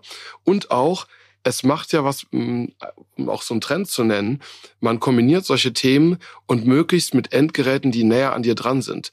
Wenn du auf einem Laptop eine E-Mail liest mit einem Absender, dann ist es automatisch von dir weiter weg, als wenn du eine SMS auf dein Handy bekommst, vielleicht noch eine iMessage und die sogar an deinem Handgelenk an deiner Uhr ist. Ne? Ich weiß nicht, wie du, also du, du nix, also äh, scheinst, du scheinst es. Ja, ich weiß, ich kenne es aus dem Online-Marketing natürlich, dass eine E-Mail vielleicht, keine Ahnung, 15 Prozent, 20 Prozent Öffnungsrate hat, aber eine, äh, eine iMessage hat irgendwie 95 Prozent Öffnungsrate allein da, äh, weil, genau, ne, weil das sind, das sind Themen, in denen fühlt man sich privater und da hat man eine, eine andere Umgehensweise mit das, ja, das kenne ich. Hm. Genau. Und das sind so Themen, das sind so, also wirklich ähm, von, von, von Umgebungsvariablen schaffen, bestimmte Momente, in denen man äh, überrumpeln kann ähm, und natürlich verschiedene Wege miteinander kombinieren. Gibt es 2023 neue Wege oder besonders, besonders erfolgreiche Wege, von denen ihr merkt, oh, äh, das haben wir echt gemerkt, dass das jetzt dieses Jahr besonders hochgegangen ist und eigentlich gibt's auch dafür eine einigermaßen gute Möglichkeit, das zu erkennen oder eine Prevention zu haben. Also hat hat irgendwie ich habe zum Beispiel irgendwie mir mal so ein äh, so ein Hardware-Tool bestellt, das nennt sich Flipper. Damit kann man irgendwie so mhm. äh, für, jemand, der sich ihr lacht, ne, das ist irgendwie so ein ähm, äh, genau so so ein Projekt gewesen, wo man dann irgendwie in so einem kleinen Tool eine ganze Menge Zeug machen kann, das mich als Nicht-ITler total beeindruckt. Ja, da kann ich nämlich ähm, in der Bar die Fernseher ausmachen und kann irgendwie meine Garageöffnung vom Nachbarn aufmachen, wenn ich mich daneben stelle und mal aufnehme, wie sozusagen dieser dieses Funksignal geht. German Replay Angriff. Ja, genau. Ne, also sowas. Äh, sowas kriege ich dann kriege ich dann teilweise auch hin, aber nur wenn es ja. perfekte Bedingungen sind. Ähm, aber gibt es sowas, wo ihr sagt, oh nein, jetzt genau jetzt da, nach ChatGPT ähm, gehen irgendwie individualisierte E-Mails viel einfacher für für für Hacker und Hackerinnen oder ähm, gibt's da ähm, sowas? Also was wir beobachtet haben, ist ähm, sind Entwicklungen, die aus geopolitischen Konflikten herauskommen. Ganz konkret ähm, haben wir ähm, aus dem Ukraine-Konflikt heraus ein neues Mindset und eine neue Mentalität von Angreifern kennengelernt. Normalerweise haben wir es ja so, dass die Angreifer wirtschaftlich motiviert sind ähm, und sie monetarisieren, entweder indem sie deine Daten verschlüsseln und verlangen Lösegeld, oder wenn das Lösegeld nicht bezahlst, dass sie mit der Veröffentlichung drohen und wenn, sie, wenn das nicht funktioniert, dass sie mit dem Verkauf drohen. Ne? Das ist ein ganz einfaches Dreier-Staging, ähm, das zu monetarisieren. Wir haben aber jetzt seit Anfang des Ukraine-Konflikts. Ähm, vielleicht haben ein paar das draußen gesehen und man kann es nachschauen unter dem Hashtag Bloody Trade. Dazu hat der Verfassungsschutz auch im März 2022 schon ein Paper veröffentlicht. Da gab es das erste Mal, dass pro-russische Hacking-Aktivisten hingegangen sind und haben beispielsweise eine MiG, also ein Kampfflugzeug, und haben da ein Logo drauf gemacht von Raiffeisenbanken und haben dann gesagt, äh, Raiffeisenbanken sind böse, ähm, weil sie sorgen noch für Umsatz und äh, kurbeln die Kriegsmaschinerie an. Das heißt, über Twitter oder X-Accounts und äh, LinkedIn wurde mit einem Hashtag Bloody Trade Druck auf auch deutsche Unternehmen gemacht, die noch im russischen Markt tätig sind. Da waren auch Pharmakonzerne dabei, von denen jeder von uns schon mal Tabletten gekauft hat, die halt noch Felder dort bewirtschaften, um Rohstoffe von dort zu bekommen und, und, und. Und wie ist es konkret passiert? Das heißt, es reicht, Entschuldigung, ein pro-russisches A, Punkt, Punkt, Punkt, der ein Foto von einem Lieferwagen macht von einem Hersteller aus äh, Frankfurt irgendwo, macht das Foto, macht einen Hashtag Bloody Trade dran und sagt Attack him. Das heißt, der klare Trend, den wir jetzt auch aus Gaza und Co. Äh, weiterhin sehen werden, ist, dass wir statt dem Hack and Publish ein Publish and Hack haben. Das heißt, jemand wird an die wird äh, an, äh, an den Pranger gestellt und dann Anonymous oder wie auch immer sie sich nennen, ne, ähm, aller Welt, der ist böse, ähm, greift ihn an. Und das ist ein Mindset, was ich ganz gerne so ein bisschen mit Kreuzzugsmentalität beschreibe. Also es wird wahllos einfach angegriffen. Da werden auf einmal Script-Kiddies rennen los und greifen .ru-Adressen an, obwohl das ja auch ein Mercedes-Benz .ru sein kann und, und, und. Ja, und das ist, ähm, es gibt viele Untertrends, aber das ist eine Sache, wo, die wir halt beobachten und das ist vielleicht auch äh, hier im Marketingumfeld ganz spannend. Ähm, einen, den wir nennen können, war damals Megle, ähm, die als Lebensmittelhersteller sehr krisenerprobt sind. Ein Lebensmittelhersteller weiß, zum Beispiel über das Thema Chargenrückverfolgbarkeit, die müssen ja in der Lage sein, wenn bei einer Kräuterbutter irgendwo ein schlechtes Teil drin ist, sofort die Charge zurückverfolgen zu können. Die sind also mit Krisen und solchen Abläufen ganz gut, äh, äh die sind damit ganz gut vertraut die sind auch damals bei so einem äh, äh, bei so einem Kreuzzug mit aufgetaucht und was haben die gemacht? Die haben sehr schnell reagiert und haben verstanden und das wird auch eine Herausforderung der Zukunft sein bei IT-Sicherheit und bei Hacking, dass wir in Zukunft nicht mehr nur eine Detektion und ein Monitoring der IT-Abteilung brauchen. Auch ihr Marketing werdet in Zukunft Detektoren und werdet eine Art Monitoring brauchen mit, ich sage jetzt mal ganz einfach, äh, äh, Google Alerts oder etwas, dass beispielsweise äh, ein OMR ähm, eine Warnung haben sollte auf, äh, ist OMR irgendwo ver verlinkt worden, weil wenn ihr irgendwo verlinkt werdet, kann es sein, dass vier, acht, zwölf 72 Stunden später eine Angriffswelle kommt, die man sich so nicht vorstellen kann. Und das wird so ein bisschen, äh, ist so ein bisschen dieses äh, Publish and Hack und dass wir in Zukunft halt ähm, die Marketingabteilungen und die IT-Abteilungen ihre Augen aufhalten müssen vor dem, was da kommt. Das heißt, wenn ich das richtig zugehört habe, ist das teilweise so, dass, ähm, dass man auch ein bisschen vorsichtig sein muss, wenn man irgendwie merkt, oh, auf einmal reden viele über mich und vielleicht ist das, ne, früher hat man es irgendwie Shitstorm genannt, aber ihr aus dem Security-Umfeld wisst, oh, da gibt es sicherlich, das ist wie so ein Dog Whistle, dass da irgendwie Leute zu Hause sitzen und sagen, oh, äh, das könnte bedeuten, dass ich vielleicht aufgerufen werde, jetzt mal ähm, ganz viel äh, negative Insta-Kommentare zu machen oder ganz mal kreativ werde und irgendwie Sachen zu posten und dann immer mehr Leute aufmerksam werden zu gucken, ach, wie kann ich den noch ans Bein pinkeln sozusagen. Ja, okay, richtig, ja. Du Aber zeigst, hm? da geht's hm? nicht nur ums Bein pinkeln, das sind Sachen, die verursachen massiv Schäden bei den Unternehmen. Also da fangen plötzlich an, alle Telefone zu klingeln. Was ist da bei euch los? Ihr werdet da benannt, ihr seid doch hier Vertragspartner von uns. Also da geht's um, um Reputation, da will man Reputation kaputt machen. Ähm, das ist beim einen besser möglich, beim anderen weniger. Aber das sind keine Sachen, wo man sagt, das ist ja so ein, ein, ein Kitty-Angriff oder ja, ein, ein Facebook-Shitstorm. Wenn der heute rausgeht, da redet heute Mittag kein Mensch mehr drüber. Das sind Sachen, die machen wirklich Sachen kaputt, nachhaltig kaputt und ähm, ja, haben eine ganz andere Qualität. Der Emanuel hält währenddessen Beispiele hoch von solchen Kampagnen, wo man also sieht, da werden äh, Zusammenhänge konstruiert in Form eines Memes oder in Form einer, einer zusammengesetzten Grafik, die dann aber dafür sorgen können, dass Leute, die äh, nichts Besseres zu tun haben, böse gesagt, oder das Gefühl haben, das ist ihre beste Zeiteinsatz, äh, zu sagen, ich, ich hack mich da jetzt rein, ich versuche jetzt mal in dem Unternehmen die nicht abgedatete Sicherheitskamera zu finden und zu gucken, wann kommt dann immer abends der Schließwächter vorbei und gibt's tagsüber fünf Minuten, wo die Tür aufsteht, wenn die Post rausgetragen wird und dann so Stück für Stück sich einfach ein, ein Bild an Unsicherheit zusammensetzen kann, welches früher so einfach nicht zu erstellen wäre, wo man früher Wochen und Monate und Ressourcen gebraucht hätte, die vor Ort irgendwie mit dem, ja. mit dem Fernglas sitzen aus dem Auto und das kann ich jetzt sozusagen crowdsourcen, äh, automatisieren und das ist sozusagen die große Gefahr. Alles wird einfacher, leider auch sozusagen das Hacking. Genau, ich glaube auch, also wir haben ja eben schon mal, ich habe es glaube ich als einen der Kernpunkte von digitaler Resilienz definiert, Awareness. Ähm, ich glaube, im Privaten, für euch alle draußen, ist es dieser klassische Satz, think before you click, mhm. oder wie ich es auch schon mal für Studierende gesagt habe, mit Kopf und Kontext durch die digitale Welt zu gehen. Das heißt, versuchen möglichst immer dann, wenn man irgendeine Handlung machen soll, irgendwas überweisen soll, irgendwas aktivieren soll und so weiter, versuchen, den Kopf eingeschaltet zu lassen und es in den Kontext dessen, was man gerade tut, zu setzen. Beispielsweise, wenn ähm, äh, einen E-Mail-Anhang hat und ähm, man hat ja oftmals, da sind Frauen meistens den Männern überlegen, so eine Art analytisches Bauchgefühl, die Uhrzeit passt nicht, ähm, die Ansprache passt nicht und so weiter. Dass man wirklich versucht, mit einer Art Think before you click äh, Mentalität und Kopf und Kontext durchs Leben zu gehen. Ähm, was anderes bleibt uns auch nicht äh, übrig. Aber auch was Unternehmen betrifft, Detektion. Das war quasi der erste Schritt, ähm, auch wenn wir Unternehmen quasi absichern, ist, dass wir uns anschauen, wenn wir kontrollierte Angriffe per Auftrag durchgeführt haben, hey, habt ihr uns überhaupt mitbekommen? Ab wann habt ihr überhaupt detektiert, dass wir drin waren? Habt ihr mitbekommen, dass wir Daten äh, äh stehlen konnten? Also ähm, Monitoring und Detektion oder halt wirklich dieses ähm, Aware-Sein im Privaten, das sind ganz zentrale Schlüssel, die uns helfen. Und ich will vielleicht auch wir haben viel über schlechte und schlimme Sachen gesprochen. Ähm, ich bin aber auch der Meinung, ähm, hundertprozentige Sicherheit gibt's nicht. Auch mich kann man hacken. Ich habe in einem VHS-Ding äh, für Senioren, äh, war meine Frau mit dabei. Wir haben ein Video von uns selber gezeigt, wo meine Frau ähm, äh, bei Vinted äh, auf etwas reingefallen ist. Ich finde, man sollte sich nahbar machen. Auch mich kann im richtigen Moment hacken. Ja, ähm, hundertprozentige Sicherheit gibt's nicht.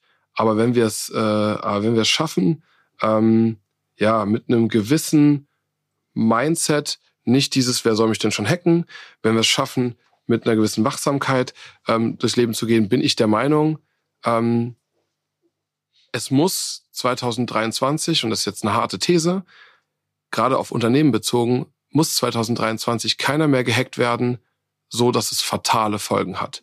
Natürlich wird noch äh, jemand auf eine Mail klicken. Aber dann gibt es Mechanismen wie Sandboxing, Netztrennung und Co., dass der eine an dem Rechner draufklickt, vielleicht der Rechner infiziert ist, aber es nicht auf alle Rechner übergeht.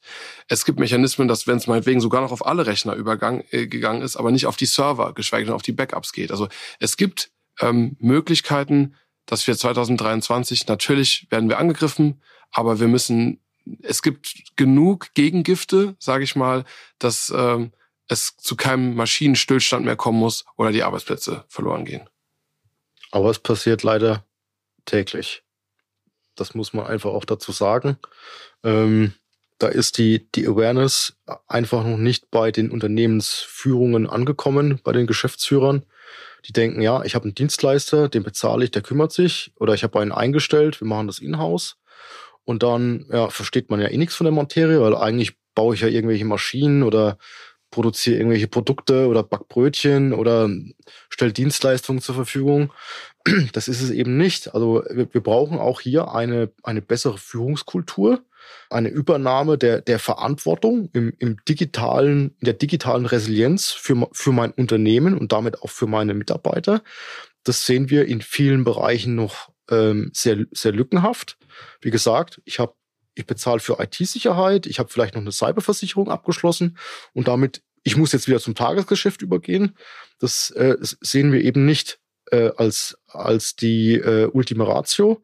Ähm, es ist mehr und das äh, Verständnis kommt leider, ähm, das ist unsere Wahrnehmung, ähm, immer erst, wenn das Kind in den Brunnen gefallen ist. Also wenn das Unternehmen wirklich stillsteht, ein Riesenschaden vorhanden ist, dann erkennt man plötzlich, habe ich gerade äh, äh, vorgestern, ähm, ja, am Wochenende, wie immer, ähm, ein Gespräch geführt. Wir telefonieren oft samstags morgens. Also äh, wenn äh, Manuel mich anruft oder ich ja. ihn, dann ist das halt, dann rollt ja. unsere Frau mit den Augen und dann wissen wir, was ja. los ist. Das, das, sagt, das, das sagte uns der, der, der, der Vorsitzende des Aufsichtsrats, naja, ich sehe ja schon wieder was Gutes an der Geschichte, dass es uns jetzt so hart getroffen hat, weil dann geht er jetzt hoffentlich in, Richtung, in Richtung CISO, wurde das gesprochen, also in Richtung Leiter IT-Sicherheit. Äh, dann geht ja in dem Bereich jetzt ja hoffentlich mal weiter voran, weil da haben wir ja schon ganz schöne Lücken gehabt. So, ist natürlich für mich der Indikator, okay, ne? Man weiß über Jahre vermutlich, dass man da echt hier so ein, so ein Hinkebein hinter sich herzieht und nach dem Motto, ja, wir hoffen mal das Beste, dass nichts passiert und dann passiert's Und dann fällt bei den meisten der Groschen. Ähm, das ist dann leider zu spät. Das muss nicht sein. Der Immanuel sagt das ganz richtig. Es muss niemand mehr so durchgreifend, durchschlagend ähm, wirklich eine Vollbremsung hinlegen im Unternehmen. Ähm, aber es, am Ende des Tages muss ein Entscheider sagen, ich, ich will das. Eine einfache Metapher. Also heute hat ähm, in, in Düsseldorf auch ein bei einem Talk hat äh, der Vorstand von einem großen Cyberversicherer, die große Schäden auf dem Tisch haben, ähm, gesagt, so, it's like doctors. Und ja, der hat der hat's eigentlich getroffen. Ich habe das auch schon ein paar Mal gebetsmühlenartig gesagt. Beim Auto ist es irgendwie jedem klar, dass man alle zwei oder drei Jahre zum TÜV muss. Beim Arzt ist es jedem klar, dass bevor man einen Trainingsplan macht oder eine Behandlung und so weiter, man wenigstens ein Blutbild oder ein großes Blutbild machen muss. Oder wenn was am Knochengerüst und so weiter ist, es ein CT, ein MRT oder ein Röntgenbild gibt. Aber in der IT-Welt ist das noch nicht so wirklich angekommen, dass wir schon bevor wir angefangen haben zu digitalisieren, eigentlich alle drei bis vier Jahre mal auf der einen Seite Spezialisten und kontrollierte Angreifer buchen sollten, die mal den Fahrradstock unter Wasser halten und gucken, wo das Problem ist. Auf der anderen Seite Krisenmanager mal ins Haus holen sollten, die die Brandschutzübung mal durchspielen. Und ähm, ja, doch, da habe ich ja das nächste äh, Ding eigentlich schon äh, gesagt. Bei, beim Brandprävention äh, ist es auch klar, dass man eine Einbruchmelde- und eine Brandmeldeanlage braucht und dass da auch Brandschutzübungen gemacht werden, Fluchtpläne, dass die Feuerwehr weiß, wo sie lang muss. Jo, bei IT-Sicherheit ist das nicht klar. Und das Schlimme ist ja auch, wenn ich das jetzt vergleiche, ähm, ich habe letztens in einem Podcast für, äh, für, äh, für Apotheker äh, gesagt, liebe Apotheker, wenn ihr freitags die Apotheke verlasst, lieber lasst ihr, schaltet ihr die Einbruchmeldeanlage aus, schaltet die Brandmeldeanlage aus, holt das BKS-Schloss raus und lasst vielleicht sogar noch die Tür, wo diese Lieferanten immer rein und raus gehen für die Medikamente, lasst die lieber offen stehen, aber lasst eure Firewall an. Weil die größten Schäden zahlen mittlerweile die Versicherer nicht mehr, weil was brennt, wegen Lieferkettenunterbrechung, weil im Suezkanal so ein Riesending quersteht und Co. Ähm, während sich so Berichte wie Allianz Risk Report anschaut, die größten Schäden sind nun mal Cyberschäden. Und um es jetzt ganz runterzubrechen, die größte Gefahr für ein Unternehmen, egal ob 15 oder 50.000 Mann, 2023 fortfolgende, ist es, gehackt zu werden. Und dann sind wir wieder beim Anfang. Deshalb ist es auch die größte Herausforderung schon bei dem Digitalisierungsgrad, den wir jetzt haben, dass wir es in den Griff kriegen. Und ähm, ich glaube, das wissen wir alle, dass wir jetzt nicht gerade in Deutschland Digitalisierungsweltmeister sind. Also da ist noch viel Potenzial.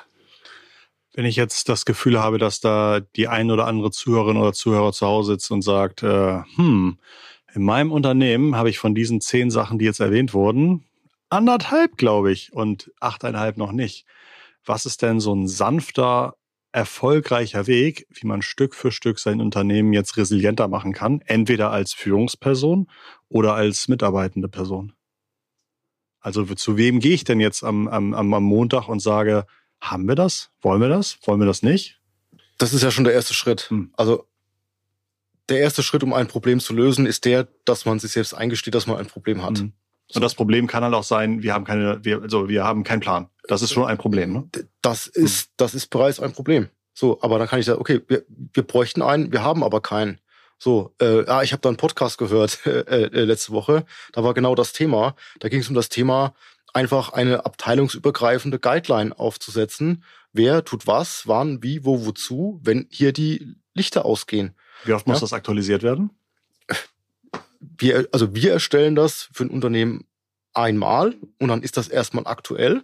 Wenn das Unternehmen sagt, ja, wir haben da jetzt nochmal eine Tochter dazu gekauft oder wir haben neue Abteilungen aufgestellt, dann kann man das einfach aktualisieren. Das muss nicht neu gemacht werden. Aber es muss nicht mit jedem Chrome-Update sozusagen. Äh, äh, äh, nee, und da geht's ja auch nicht um, ja, da müssen wir auch immer ganz au, äh, aufpassen, dass wir da den, den Haus-ITler nicht, nicht erzürnen, weil wir fuschen ja nicht in dem seiner, in dem seiner Arbeit rum, sondern es ist ein abteilungsübergreifendes Konzept, äh, dass alle wissen, was zu tun ist, wenn was passieren sollte.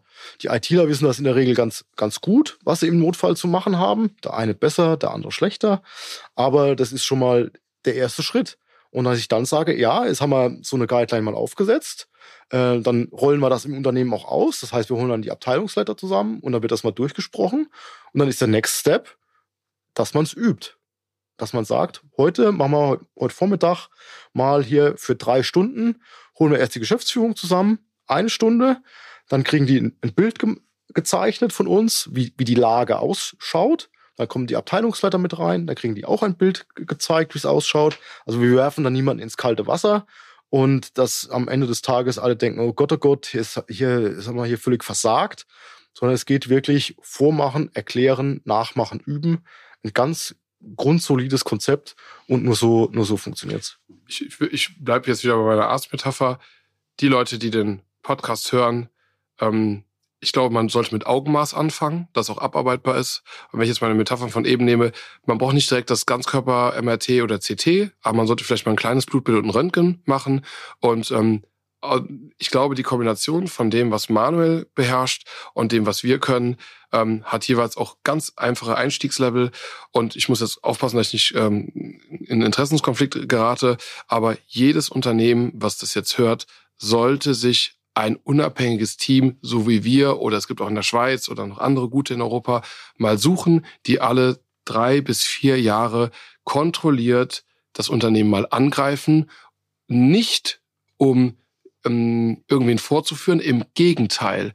Am Ende machen wir solche kontrollierten Angriffe mit der IT gemeinsam. Es gibt keine bessere Schulung für die IT, als wenn wir mit ihnen quasi den Weg der Killchain, wie sind wir rein, wie sind wir raus, gehen. Es gibt keine bessere Awareness für die Mitarbeiter auch in der Produktion und Co., wenn die danach vielleicht mit einem äh, Bierchen noch in der Runde äh, mit Kollegen, ah, da haben wir drauf geklickt, manch, so war das. Und es gibt keine greifbaren KPIs und CSS fürs Management Board als diese Ergebnisse, worauf man dann auch, ich sag mal, mittel- und langfristige Entscheidungen für Budgetierung, für Personalstellen und Co. treffen kann. Also im Endeffekt, lasst euch kontrolliert angreifen und führt echte Übungen durch. So wie beim Brandschutz und wie beim Blutbild. Damit würde ich anfangen.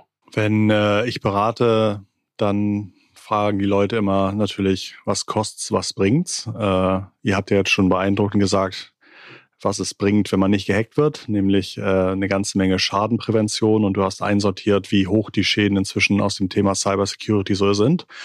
Ihr seid wahrscheinlich jetzt auch ähm, eher aus dem oberen Regal, Regal sozusagen. Also äh, vielleicht macht ihr keine ähm, Ein-Personen- Friseursalons oder vielleicht brauchen die irgendwie was anderes. Aber was, wie, wie kann ich denn mir die Kosten überhaupt vorstellen für so eine, für so eine Prevention? Also vielleicht mal von unserer Seite sehr einfach formuliert.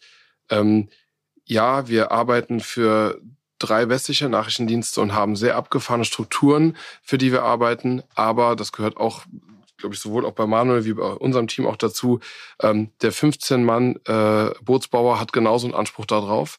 Und ähm, ich bin passionierter Fahrradfahrer, ist kein Geheimnis bei uns in Koblenz, äh, ist Canyon als Hersteller. Ähm, wenn ich so gefragt werde, sage ich immer so, Analysen fangen so bei zwei guten E-Bikes ungefähr. Ne? Da steigt man ein bei einer Größe von einer Arztpraxis, äh, bei einem größeren, vielleicht zwei, drei Friseursalons oder ähm, einer äh, Anwaltskanzlei und Co. Nach oben hin geht's natürlich, wir machen gerade ein Projekt für die Stadt Koblenz. Ähm, da sind natürlich keine Grenzen, aber auch das ist absolut überschaubar. Letztens hat mir ein Unternehmer gesagt, das sind 50 Mann aus Boppard, die bauen Klimageräte, den haben wir ein Angebot gemacht. Dann sagt er, ja, das ist ja so wie zwei Brandschutztüren und ich habe noch ein bisschen Schulung. Ah ja, gut, dann machen wir das. Also mhm. das ist mhm. überschaubar. Ja, total spannend. Das war nämlich tatsächlich bis mehr, bisher für mich immer total schwer greifbar. Ja. Ähm, und ich kann mir halt vorstellen, wenn jemand Kenntnisse hat wie ihr beide, dann äh, muss das schon sich auch lohnen zu sagen, ach, dafür könnte ich jetzt auch irgendwie selbst eine Firma hacken. Da, äh, sozusagen, das kann ich von zu Hause machen. Aber das ist, das ist äh, total spannend zu, zu hören. Vielleicht ergänzen, also ich frage immer den, den Unternehmer, was, was kostet es dich, wenn dein Unternehmen einen Tag stillsteht? Mhm. So. Ähm, du kannst dir vorstellen, dass die aller, allerwenigsten Unternehmer diese Frage überhaupt beantworten können. ja. Ähm, die kommen dann meistens, ja, äh, ich habe jetzt hier äh, 35 äh, Mitarbeiter, die kosten mich im Schnitt das und das pro Tag, ähm, Produktionsstillstand oder äh, ne, Kunden, die mir eventuell abspringen. Sag ich, ja, es ist, es ist ein Tag, aber so, so ein Fall, wenn es dich wirklich erwischt, der geht halt deutlich länger. Der kann Wochen ja, und Monate Wochen. gehen.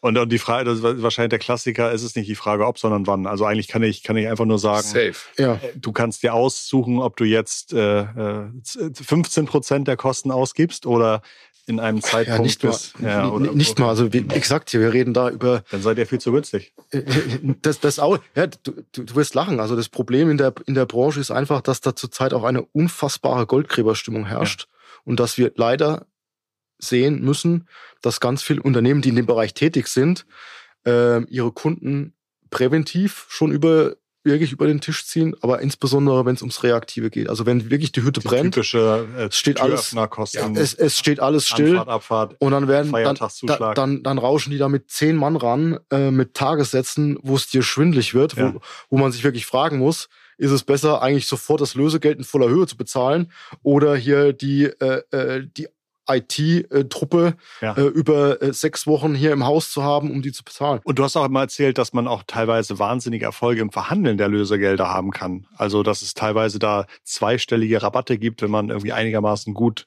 äh, einen guten Draht hat, oder? Black Friday. Ja. Black Friday, ja. ja, es gibt in, in der Tat, hier gibt's gibt's solche Angebote. Ähm, ja, also wir, wir sagen grund, grundsätzlich sagen wir, ähm, kein betroffenes Unternehmen sollte selbst eine Verhandlung mit organisierter Kriminalität führen ähm, holt euch dafür einen Spezialisten ins Haus, der das, dessen Tagesgeschäft das ist. Es ist mitnichten eine normale äh, Business-Verhandlung, die man da führt.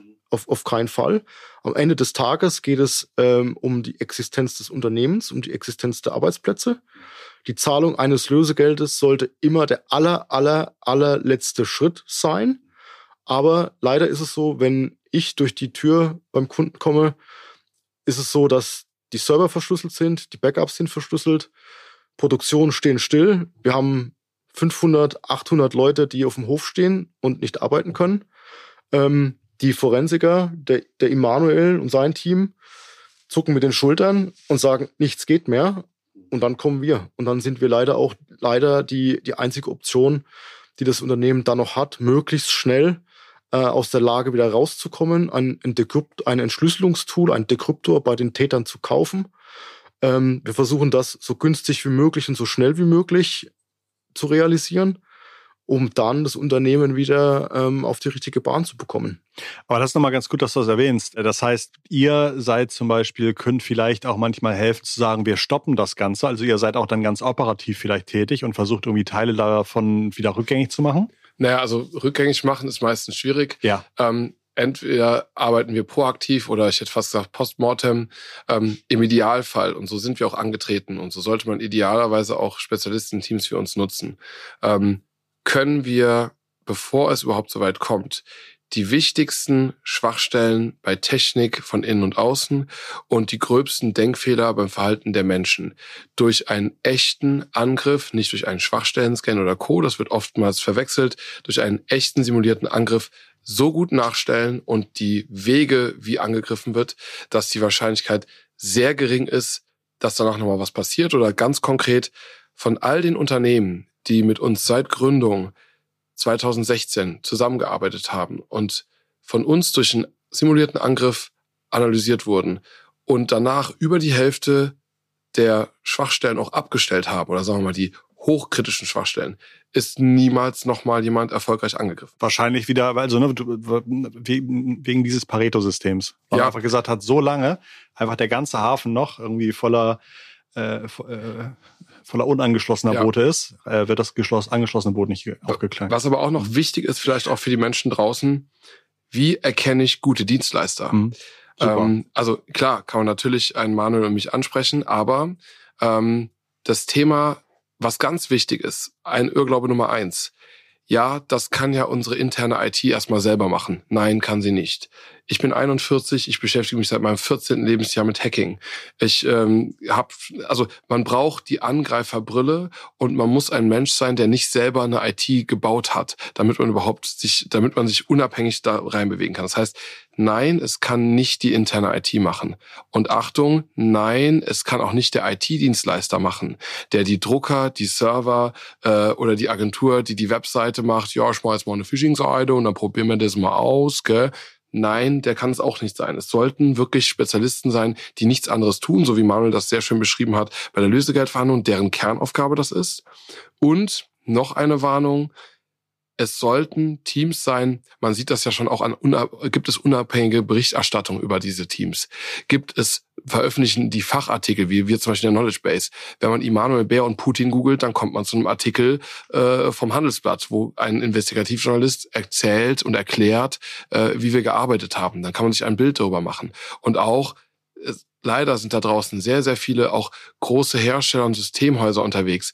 Es sollten immer Teams sein, die selber keine Folgeprodukte haben. Also jetzt zum Beispiel ein großes, großer Konzern Magenta und Co. Ähm, die bieten halt auch diese sogenannten Penetrationstests an. Dann kommt aber direkt im Bundle noch und übrigens hier können Sie Firewall kaufen und hier können Sie noch das und das kaufen. Bitte sucht euch echte Spezialisten, die lange Projekterfahrung haben, die auch durch Veröffentlichungen und Co. nachweislich das beherrschen und die nicht irgendwie das als einen harten Pre-Sales-Move machen und nicht der ITler des Vertrauens und auch nicht das System aus um die Ecke. Und Finger weg von kostenlose Penetrationstests. Uh. G ganz, ganz schlechte Idee. Die auch in der IT, ja. Wahrscheinlich auch, weil vielleicht man gerade damit sich irgendwie was ins Haus holt, was äh, was man gar nicht im Haus haben will. Nee, der, der gilt der Grundsatz. Okay. In dem, was, was nichts kostet, ist. Was nichts kostet, ist nichts. Ähm, und äh, jemand, der was kostenloses anbietet, der hat seine Folgeprodukte im Kopf ähm, und, und ein, ein Upscaling und ein Nachverkauf und nicht die Sicherheit des Kunden. Also ja, ge genau da äh, ist die Goldgräberstimmung. Aufpassen. Es gibt ganz, ganz viele da draußen, ganz, ganz viele gute, das müssen wir auch erwähnen, ganz, ganz viele gute. Ähm, und aber es gibt halt auch die, die haben die Dollarzeichen in den Augen und ähm, ja, aufpassen wenn man echte Erkenntnisse haben will, muss man einen echten Angriff durchführen. Und ähm, das ist auch jetzt gerade für die vielleicht etwas technischer versierten, man hört halt, es wird sehr oft vermischt zwischen einem Scan, einem externen Scan, einer Schwachstellenanalyse. Das, was man normalerweise benötigt, ist ein echter sogenannter Penetrationstest. Und Penetrationstest bedeutet, dass ich händisch, manuell Informationsbeschaffung betreibe über den Mensch und die Technik von außen, dass ich mir dann Schwachstellen anschaue und jetzt ganz wichtig, dass ich diese einzelnen Schwachstellen Sicherheitslücken auch wirklich kontrolliert ausnutze und die einzelnen ausgenutzten Schwachstellen miteinander verkette zu einer sogenannten Killchain, dass ich wirklich reingehe, zum Beispiel Domänen-Admin werde und Sachen ne, klauen kann und die dann wieder exfiltriere, weil nur aus dem echten Angriff kann ich hinterher was ist das Wichtigste am Penetration-Test? Nicht, dass wir uns denken, ja, wir sind Domain-Admin geworden oder ganz tolle Sachen, sondern der Wissenstransfer zu den Kunden, zu der IT, dass die Leute danach, wir kommen immer wieder zum Wort, aware werden und danach wirklich mal spüren, was ist es und danach besser damit umgehen können. Ein Thema habe ich noch, das mich interessiert, weil in dem, was ich so jeden Tag mache, die AI ein großes Thema ist und viel verändert äh, macht die AI in den nächsten 18 Monaten IT sicherer oder eher noch viel zugänglicher für Script-Kiddies, äh, so wie ich es mal sechs Monate war, als ich irgendwie die CD-Fächer von meinen Schulkollegen auf und zu gemacht habe. Sowohl als auch. Es gibt immer die guten und die schlechten Seiten. Und äh, wir, wir sehen bereits die nächste Stufe äh, bei Cyberkriminellen, die KI ganz gezielt nutzen. Mhm ähm, bis hin wirklich zu ähm, ja, Sprachsimulation. Mhm. Also da, da glaubst du wirklich, ich, Ach, du ich rufe dich Natürlich, an Natürlich, ja klar. und sag, pass auf, hier brennt Zum die Hütte. Glück gibt's von mir nur irgendwie ja. hunderte Stunden Audiomaterial im Internet. Ja, ähm, da wird Social Media ganz stark ja. dafür ausgenutzt. Ja. Das geht von wirklich ähm, äh, Expressentführungen oder sogenannte. Ähm, Was ist ähm, eine Expressentführung? Ja, dass es sehr schnell geht. Okay. Also nicht über Tage, sondern nur, nur Stunden oder so, ja. sogenannte ähm, Scheinentführungen, dass man also wirklich glaubt, also man, man weiß, die Tochter oder der Sohn, die Teenies, die, äh, die gehen ins Kino, äh, sind ja da jetzt für zwei Stunden äh, offline. Ah, okay. Und ähm, die Zeit wird ausgenutzt, die, die nutzen die, Angst mache. holen die Stimme von dem von dem Mädchen hier aus äh, aus Instagram oder von von TikTok und rufen dann mit dieser Stimme bei der Mutter an Ach, wie und sagen hier, mhm. Mama, hier, mich hat jemand entführt, mhm. komm sofort zu der und der Kreuzung und bring 5000 Dollar mit. Also äh, da, das, das sehen wir schon, das ist eine Variante. Wir sehen den klassischen CEO-Fraud in, in einer weiteren Stufe, dass also wirklich Stimmen von führenden mhm. Mitarbeitern, mhm. das ist immer wieder bei Social Engineering mhm. genutzt werden, wo dann Kollegen miteinander sprechen. Hier, ich brauche hier sofort eine Überweisung. Du weißt doch hier, ich bin in dem Projekt und äh, hier bitte, bitte 15.000 äh, Euro an die und die Adresse, mhm. jetzt direkt. Ähm, da sehen wir auf jeden Fall die, die nächste Stufe. Wir, wir sehen äh, Stufen von ähm, ja, JetGPT, äh, bitte schreib mir eine, eine neue Ransomware. Mhm. Ähm, also, dass auch das genutzt wird, um diesen Arbeitsprozess zu vereinfachen. Ähm, alles hat sein Gutes und alles hat sein Schlechtes. Und die Kriminellen werden auch das ähm, entsprechend nutzen.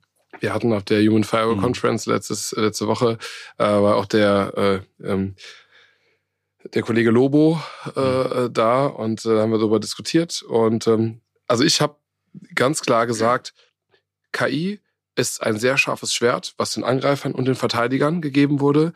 Die Verteidiger haben einen leichten Vorteil, dass sie sich nicht an GDPR, DSGVO, äh, äh, Artikel 202 und so weiter halten müssen. Deshalb ähm, hm. sehe ich die äh, leicht im Vorteil. Wird sich wahrscheinlich die Angreifenden. Die Angreifenden, mhm. genau, weil sie halt einfach rechtsfreier agieren mhm. können.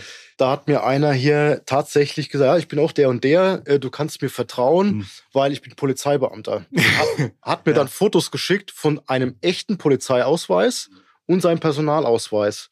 Daraufhin habe ich bei der Polizei Bonn angerufen, habe gesagt, hier, das und das ist gerade passiert. Ich habe den hier noch live im, im, im Chat. Und dann haben die, äh, warten Sie mal kurz bitte. Und dann sind die an den Computer, haben geprüft, ob es diesen Kollegen gibt. Dann haben die gesagt, den gibt's. Sag ich, hatte die und die Polizeiausweisnummer? Ja.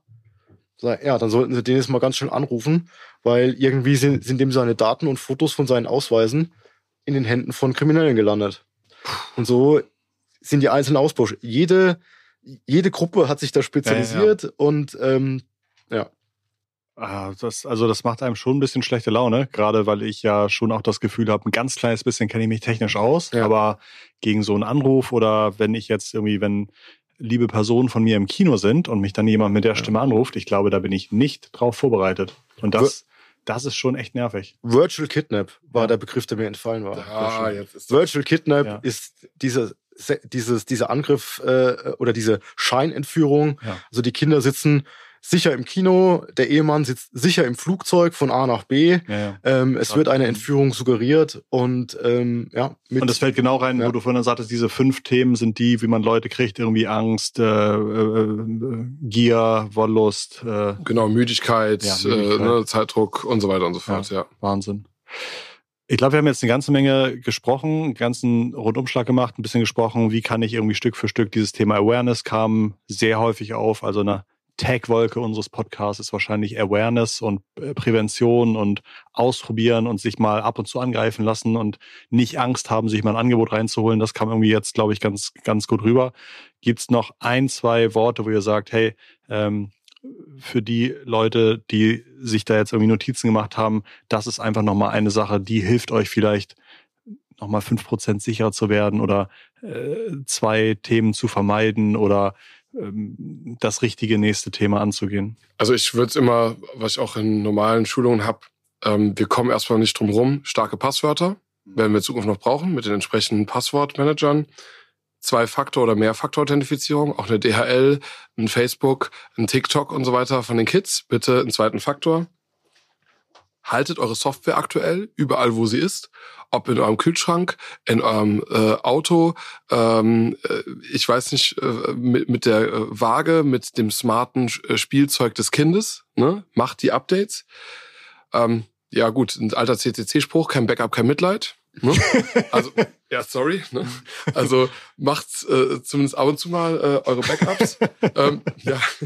Und das Thema äh, äh, Schulung, also also Kopf und Kontext geht mit den Themen durchs äh, geht mit den Themen durchs Leben, dann äh, ist das schon die halbe Miete. Dankeschön, Manuel. Kannst ja. du noch was hinzufügen? Äh, äh, ja, ähm, bringt die eine eine ganzheitliche Resilienz besteht immer aus dem aus dem Mix Mensch und Maschine. Hm. Bringt diese zwei Welten Cyber IT und und Human Firewall äh, Mitarbeiter zusammen. Ähm, ein anderer Weg ist aus meiner Sicht da nicht möglich. Wer das trennt, wird früher oder später scheitern, wird Opfer werden. Ähm, nur wenn es entsprechend verzweigt ist, vernetzt ist, ähm, im Unternehmen gelebt wird, dann ist man gut aufgestellt. Amen. Für mich hat sich das Thema tatsächlich, obwohl ich schon so ein ganz kleines bisschen natürlich immer mal, wenn irgendwie auf Golem irgendwelche Security-Themen kommen, habe ich immer das Heise. Ja, habe ich, hab ich das natürlich das Thema. Ich bin schon ganz vorne mit dabei, wenn ich die mal durchlese. Ähm, aber für mich ist das Thema jetzt noch mal ein bisschen in der Prio nach oben gerutscht, was mich leider eher entmutigt hat.